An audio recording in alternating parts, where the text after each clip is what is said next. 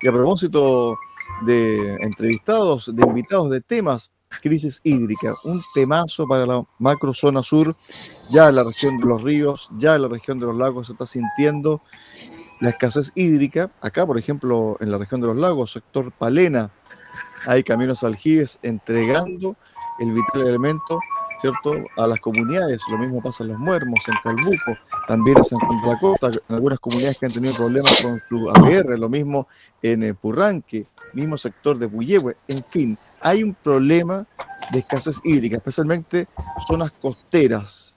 Ahí se concentra el problema en la región de los lagos y de los ríos. Y para conversar de aquello estamos con Ignacio Rodríguez Jorquera, médico veterinario de la Universidad de Chile, magíster en recursos hídricos de la Universidad Austral de Chile, doctor en estudios interdisciplinarios, en ciencias del suelo y del agua de la Universidad de Florida, Estados Unidos. Es coordinador de la macrozona sur de la red de investigadores de recursos hídricos. ¿Qué tal, eh, profesor? Bienvenido a Centro Ciudad de Radio Sago. Muchas gracias, muchas gracias Cristian, gracias por la invitación. Sí, esa palabra, palabra de ecotoxicología es un poco rara, pero... Ecotoxicología, ahí está. Bueno, profesor, realmente hay un, problema latente en eh, la región de los lagos, región de los ríos, que es la escasez hídrica.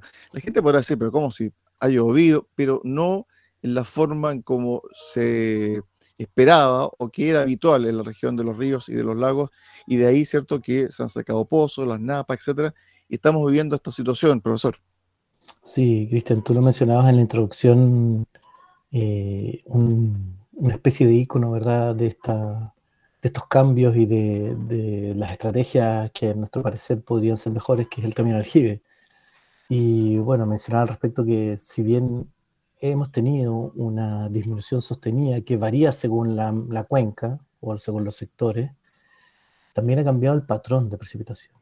Entonces, eh, muchas veces cuando vemos el total, yo hago una comparación que es un poco odiosa, que tiene que ver con los sueldos, ¿verdad? No es lo mismo que nos paguen un sueldo todos los meses que recibamos un montón de plata en una sola vez. Es mucho más difícil administrarlo.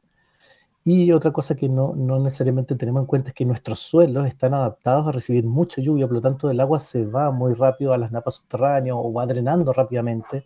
Entonces la administración del agua requiere mucho de que el capital natural, de que los ecosistemas naturales eh, se mantengan. Y eso es algo que no necesariamente hemos hecho de buena manera.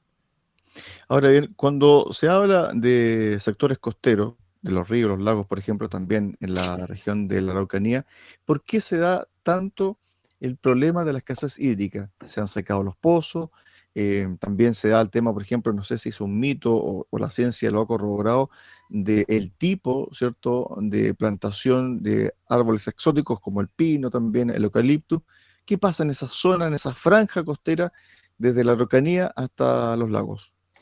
Tiene que ver con, algo que sí se ha, eh, demostrado. Bueno, tenemos varias eh, cosas que tenemos que seguir profundizando, pero la, verdad es que el, ciclo hídrico es bien clásico en Chile, eh, relativamente sencillo y simplificándolo, empieza con la evaporación del agua en el océano y los vientos traen el agua desde el océano hacia el continente y por eso las zonas precordilleranas tienden a ser más lluviosas, ¿verdad? Porque choca con esta pared y ahí cae más la lluvia que la zona costera. Sin embargo, eh, hemos desprovisto al suelo de esta cobertura que tenía originalmente, que era una selva bien exuberante, y también los bosques y humedales, siempre lo mencionamos, los hemos ido eh, sacando y reemplazando por otras especies o sencillamente eliminando del todo. Por lo tanto, el agua el, camino de las gotas de agua ya no es el mismo que solía tener, donde eh, primero intercepta las hojas de los árboles, escurre lentamente, cae de una lentitud bastante más lenta. Lo mismo que el sol, ¿verdad? Hace que se evapore menos cuando hay una cobertura sombría, como son los bosques, ¿verdad? Densos que, existían en este lugar. Entonces, en la costa, por lo general, hemos eh, eh, quitado, ¿verdad? Hemos depredado mayormente esta cobertura natural de bosques y humedales en comparación con otras zonas y eh, lo que trae como consecuencia de que no tenemos eh, esta administración más eh, de larga data de, la lluvia, porque cuando existe una cobertura diferente a la original, el agua escurre más rápidamente, ¿verdad? Y muchas veces incluso causa erosión, haciendo otro tipo de pérdida. Entonces, finalmente, el, ecosistema natural que está hecho, ¿verdad?, para contener toda esta agua, ya no existe en la mayoría de las zonas costeras. Claro, y evidentemente que eso también ha afectado el suelo y, el suelo se ha erosionado, por lo tanto no, no, no, no protege el agua, es decir, no, no, no, hay, no hay una especie... No mantiene la humedad. Exactamente, no hay especies de, estanques que están en el subsuelo, que son las, las famosas napas. Exactamente. Y, alguien podría preguntarse, pero si esto ocurrió hace tanto tiempo, claro, lo que pasa es que como cambia el patrón de precipitación, o sea, o llueve menos o llueve diferente, ahí se develan más estas cosas, ¿verdad? Antes eh, éramos como un poco haciendo el mismo análisis, la misma eh, eh, comparación con el dinero, antes teníamos tanto dinero, ¿verdad? que no notábamos, ¿verdad? Que nos faltaba. Ahora, como empieza a llover menos y el patrón cambia, la forma en cómo recibimos esta lluvia, entonces empiezan a develar estos, estos fenómenos que antiguamente no nos afectaban tanto. Claro, porque en el fondo la gente seguía sustentándose en un patrón, tal como usted lo define, de lluvia, es decir, zona sur desde marzo en adelante hasta eh, bien entrado octubre, noviembre, lluvias constantes durante... Lluvias copiosas y constantes, exactamente. Era como el sueldo base, por así decirlo. Que era, claro, y ahora se concentra todo en un par de meses y además también esa lluvia se concentra muy fuertemente en un par de horas. Usted lo ha dicho de mejor manera no se puede decir, tal cual. Ahora, con respecto al tema de la niña, estaba leyendo acá una nota que apareció en, en BBC, dice, la niña está de regreso. ¿Qué es y qué significa para el clima en América Latina? Qué buena pregunta. Eh, es, se ha debatido muchísimo. Yo, bueno, yo primero que nada no soy un climatólogo, ¿verdad? Nosotros nos metemos más en la parte de cuando el agua ya cayó, ¿verdad? En los humedales. Pero obviamente ah, analizamos estos temas y leemos sobre estos temas. Y se, ha analizado mucho si, el patrón de precipitación en los cambios se deben mayormente al fenómeno del niño y la niña, que lo podemos explicar brevemente y los chilenos lo conocemos bien, o al cambio climático. Y las últimas eh, investigaciones han demostrado que cada vez, mientras más se ahonda en esto, se, eh, se le culpa más al cambio climático más que este patrón de, de esta oscilación niño y niña. Eh, es un poco más complejo que solo el niño y la niña, el, patrón ¿verdad? del clima, pero la niña tiende a ser un, clima más frío y seco y el niño tiene a ser un, clima más, más, cálido y lluvioso. Y es por eso que teníamos estos momentos donde llovía muchísimo eh, en la zona central, ¿verdad? Habían inundaciones, recuerdo mucho el, año 97, que fue, el 98, perdón, que fue tremendo, y el 97 fue muy seco, entonces teníamos niña y niño bien seguidos. Esto es un patrón que descubrieron los pescadores, ¿verdad? Eh, tradicionalmente los pescadores del norte, de, la zona de Perú, ¿verdad? Norte de Chile, y, se manejaban con estos ciclos que hoy en día se han desacoplado. ya no son tan eh, fácilmente entendibles como era antes, eh, y lo que, lo, que, lo que sucede es que el, el, área de influencia ¿verdad? De, de, la corriente de Humboldt que hace que se genere un clima más árido o que cambie el patrón de precipitaciones se ha ampliado hasta incluso eh, más al sur de la Araucanía, que era hasta donde se suponía que, iba a llegar esta influencia. Ahora, ya teniendo el cuadro más o menos, ¿cierto?, sobre la mesa, uno tiene que buscar soluciones, profesor, porque eh, vamos a, convivir con esto por, mucho oh, tiempo, eh, mientras las medidas, ¿cierto?, no vayan dando efecto, si es que dan efecto. Entonces, mm. cuando yo hacía la introducción y daba cuenta de que muchas comunidades rurales se abastecían hoy de agua a través de camiones aljibe, yo creo que eso no es la solución. ¿Por dónde tiene que pasar la solución? Eh, voy más, sustentable, más sustentable en el fondo. Sí, sí, voy a empezar destacando algo que es, ha sido en, otras entrevistas ha sido un poco más controversial, sobre todo en la zona norte, pero que nosotros en el sur tenemos la oportunidad que no hay en la zona norte, que todavía nosotros recibimos suficientes lluvias como para eh, restablecer y restaurar la naturaleza que va a ayudarnos mejor que nada administrar el ciclo del agua. Eh, eso tiene que ver con restablecer las cabeceras de las cuencas, ¿verdad? Tener estas franjas de protección de los ríos, esteros, ¿verdad? Cuidar nuestros humedales, restaurar humedales. Eh, en, parte, eh, dedicar paralelamente a otras medidas que voy a mencionar luego a preocuparnos del, sistema ecológico que es el que mejor que nadie nos va a, a, proveer de esta agua en cantidad y calidad y de manera más constante en el tiempo. Dicho esto, ¿verdad? Y esto se puede hacer a nivel predial, ¿verdad? A nivel de una casa, ¿verdad? A, todo nivel. También existen eh, opciones, nosotros hemos eh, destacado mucho el uso de humedales depuradores para reusar el agua, ya que eh, si bien este camión aljibe, ¿verdad? Se entiende porque cada persona debe tener, se calcula, ¿verdad? Según la ONU, bueno, y muchos estudios, que nosotros en general, como persona, cada día usamos entre 100 y 150 litros de agua.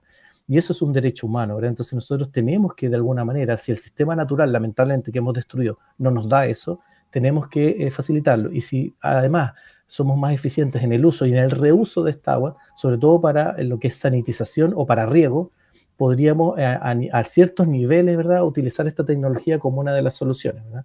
Que es el, uso de humedales depuradores, por ejemplo, dentro de muchas otras. Ahora bien, con respecto al tema de los eh, humedales, durante los últimos meses, Osorno, Valdivia, también eh, Puerto Montt, ha estado eh, inserto dentro de una problemática de construcción y donde se han intervenido humedales, profesor. Así es, así es. Entonces, eh, ahí también no, hay, no hay una conciencia de que el daño que se está provocando no solamente a ese, a ese ecosistema en particular, sino que a toda una biodiversidad, ¿cierto? También que habita ahí.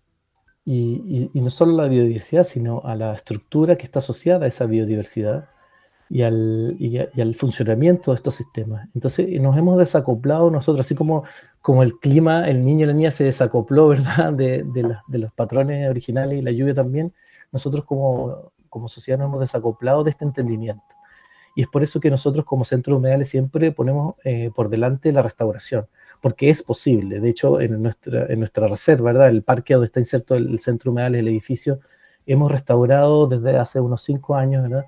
Eh, hemos plantado más de 5.000 individuos de especies nativas, hemos eh, empezado a calcular cuánta agua podemos colectar del, del techo, hemos hecho humedales depuradores, hemos, hemos, ampliado ¿verdad? la cobertura de humedales, hemos desrellenado humedales y eh, hoy en día tenemos ciertas áreas del centro que tiene 17 años un bosquete, ¿verdad? Cuya humedad y cuya eh, eh, sensación y, la cantidad de, especies que ahí cohabitan eh, demuestra que es posible como seres humanos en un tiempo relativamente corto poder restaurar esto. Y por eso lo ponemos en un principio, porque finalmente en paralelo a hacer cuestiones como los camiones aljibe, que vamos a tener que recibirlo porque tenemos que tener agua de alguna parte, pero en paralelo eh, pensar en otras soluciones que sean de más largo plazo, eh, hacer más eficiencia en el riego, usar eh, humedales depuradores, colecta de aguas lluvia, usando los techos, ¿verdad?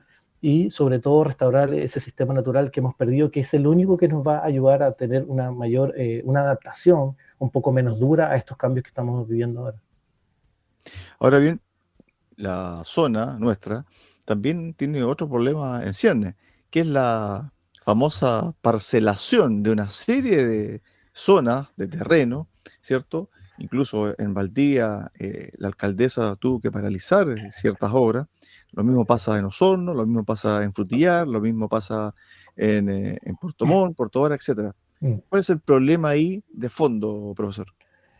Bueno, esto es parte también, nosotros vemos esto y lo hemos, hemos discutido en los últimos tres años, yo diría, acá en el segundo, que esto es parte también del fenómeno del cambio climático, porque tenemos una migración de personas que son relativamente sensibles a la escasez hídrica de la zona norte. Esto lo vimos nosotros, la primera vez que lo observamos fue cuando llegaron muchos cines de la zona norte al Santuario de Naturaleza Carlos Banter, eh, al Santuario del Río Cruce, y, y un poco empezamos a discutir cómo, qué tan sensibles son los seres humanos, ¿verdad?, a este escasez hídrica y a, migrar hacia el lugar donde ellos eh, eh, evalúan como seres vivos, ¿verdad? Muy, profundamente que es un mejor lugar para vivir. Y nuestro hermoso sur, ¿verdad? Tiene esa maravilla, tiene ese encanto y tiene la lluvia. Entonces, eh, un poco lo,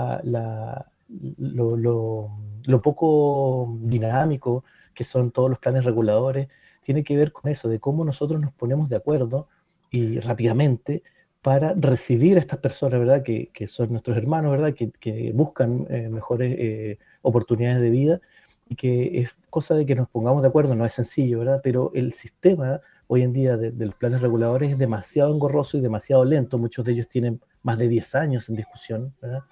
Y también tiene que ver con el cómo, ¿verdad? Nosotros somos eh, ferventes creyentes de que la naturaleza, nosotros podemos convivir con la naturaleza, pero que nuestros patrones en general de traer especies exóticas invasoras, ¿verdad? Hacer uso, una tenencia irresponsable de mascotas, hacer talas eh, del sistema natural que no necesariamente eh, conversan con, con, el manejo del recurso hídrico, relacionar simplemente la cobertura, ¿verdad? Original de un lugar donde uno llega y uno adaptarse a esa cobertura y no eh, adaptar el lugar a lo que uno sueña o quiere, porque eso no, no tiene una lógica ecológica, Todas esas cosas son parte de la educación que tenemos que actuar rápidamente y, el tema de la parcelación es más que eso. O sea, si, si se hiciera de otras maneras, eh, probablemente podríamos organizar los lugares en, lugares, de hecho hay, hay, ya ejemplos de eso, donde las casas se concentran en un lugar y se hay, hay, una gran parte donde se comparte, donde se mantiene la cobertura boscosa, lo mismo para los lugares sensibles como humedales, no rellenar humedales, no construir las casas muy cerca de estos lugares y así ir em, distribuyendo ¿verdad? este impacto eh, de manera ordenada, lo que se llama ordenamiento territorial. Así que tenemos mucho camino que hacer ahí, que andar, y, pero lamentablemente los instrumentos de hoy en día no son tan dinámicos como quisiéramos para hacer esto. Estamos con Ignacio Rodríguez Jorquera, médico veterinario de la Universidad de Chile, magíster en recursos hídricos de la Universidad Austral y doctor en estudios interdisciplinarios de la Universidad de Florida, Estados Unidos. Él es además coordinador de la zona macrozona sur de la red de investigadores en recursos hídricos. Ahora, hay un grupo de personas, especialmente ligadas a, a comunidades, a grupos ecologistas, que dice intervención de los ríos no se puede hacer. Y resulta que uno como cualquier eh, eh, hijo de la calle, vecino, uno va a la desembocadura de los ríos y dice, ¿cuánta agua dulce se va perdiendo y, cae al mar? Eso es así. Se puede hacer una, una, intervención un poquito más amigable para que ese, para que ese, ese fluyente, ¿cierto?, no se pierda finalmente eh, en el mar. Eh, la verdad es que esa, esa aseveración eh, se sustenta en, argumentos bastante falaces en términos ecológicos, porque eh, de alguna manera explicando un poco lo mismo que hablábamos, Cristian, de la cobertura original, eh, los sistemas naturales evolucionan, ¿verdad? Y tienen su forma de ser, anterior incluso a la llegada del hombre, por una razón, por fuerzas naturales que son de muchos años, ¿verdad? Y se han ido adaptando por muchos años. Y el sistema de ríos y de cuencas tiene que ver con eso y que incluye, ¿verdad? Toda la exportación de sedimentos y la dilución de eh, las aguas en el mar y toda esa, esa zona eh, de transicional donde hay aguas salobres, muchas veces hay estuarios, ¿verdad? Eso tiene un equilibrio también delicado en términos de las concentraciones de sal, de agua, de sedimento, de agua dulce, etc. Entonces, no es tan sencillo, un poco, eh, me imagino que tiene que ver también con la, la idea de la cartera hídrica o de sobreexplotar los recursos. Y es por eso que eh, eh, está la idea de los humedales depuradores, también tiene que ver con una idea de, quizás basada en la economía circular, pero una idea de recircular el agua y de pensar que cuando uno usa el agua, uno la puede devolver al sistema, ya sea para riego y luego al sistema natural. O sea, en general las plantas y, los organismos son relativamente eficientes para, usar el agua, pero nunca se, se, toma en cuenta que es el sistema natural que recibe en el último término esta agua, ¿verdad?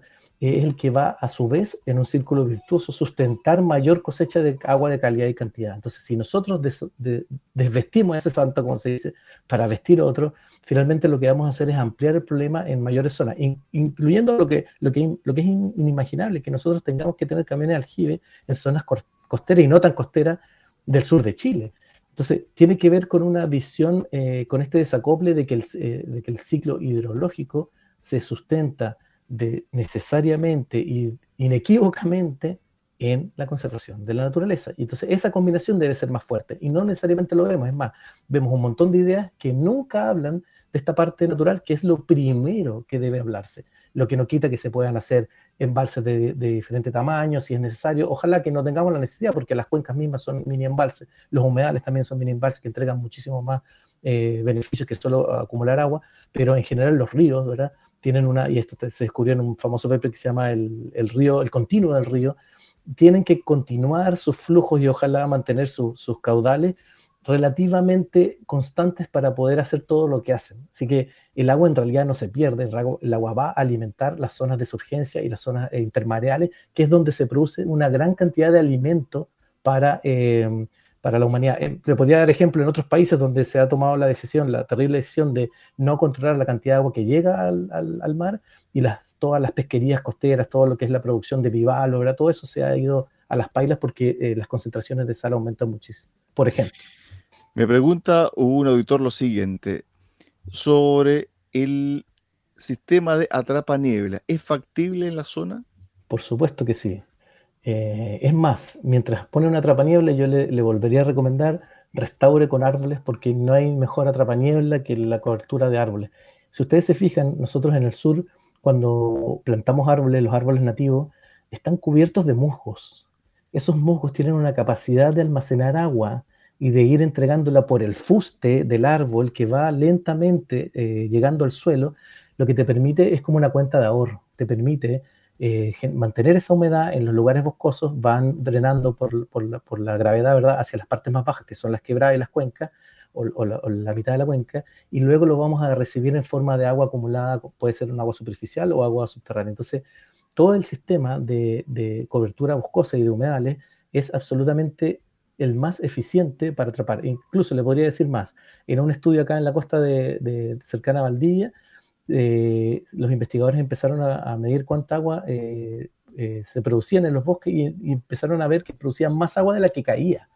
¿Por qué? Porque las, estaciones pluviométricas solamente medían la lluvia, ¿verdad? Hasta un milímetro, un poquito menos de un milímetro, y toda la niebla que entraba muy constantemente es un montón de agua que está flotando y que la podemos capturar de manera muy eficiente teniendo cobertura boscosa. Mientras crece ese bosque que todavía que ya hemos depredado, ¿verdad? O que ya hemos eh, cortado, podemos poner atrapanieblas, pero eh, de todas maneras pensar nuevamente en restaurar la, naturaleza que, hemos eh, dejado de, lado va a ser de lejos la mejor opción y la más eficiente.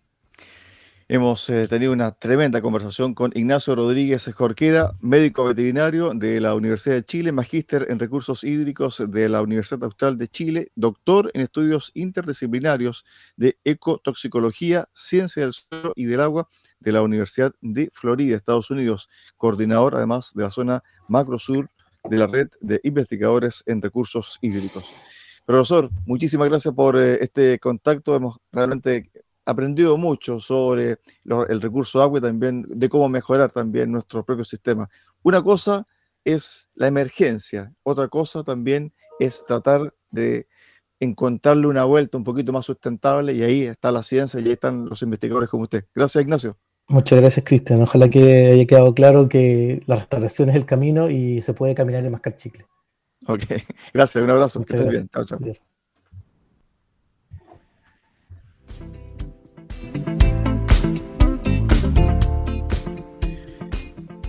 Faltan 27 minutos para las 18 horas. Nos vamos corriendo a la tanda comercial y al regreso, panel de candidatos parlamentarios 2021. Tenemos un invitado del distrito 26 y una candidata, actual diputada por el distrito 25, Emilia Nullado. Una pausa y regresamos.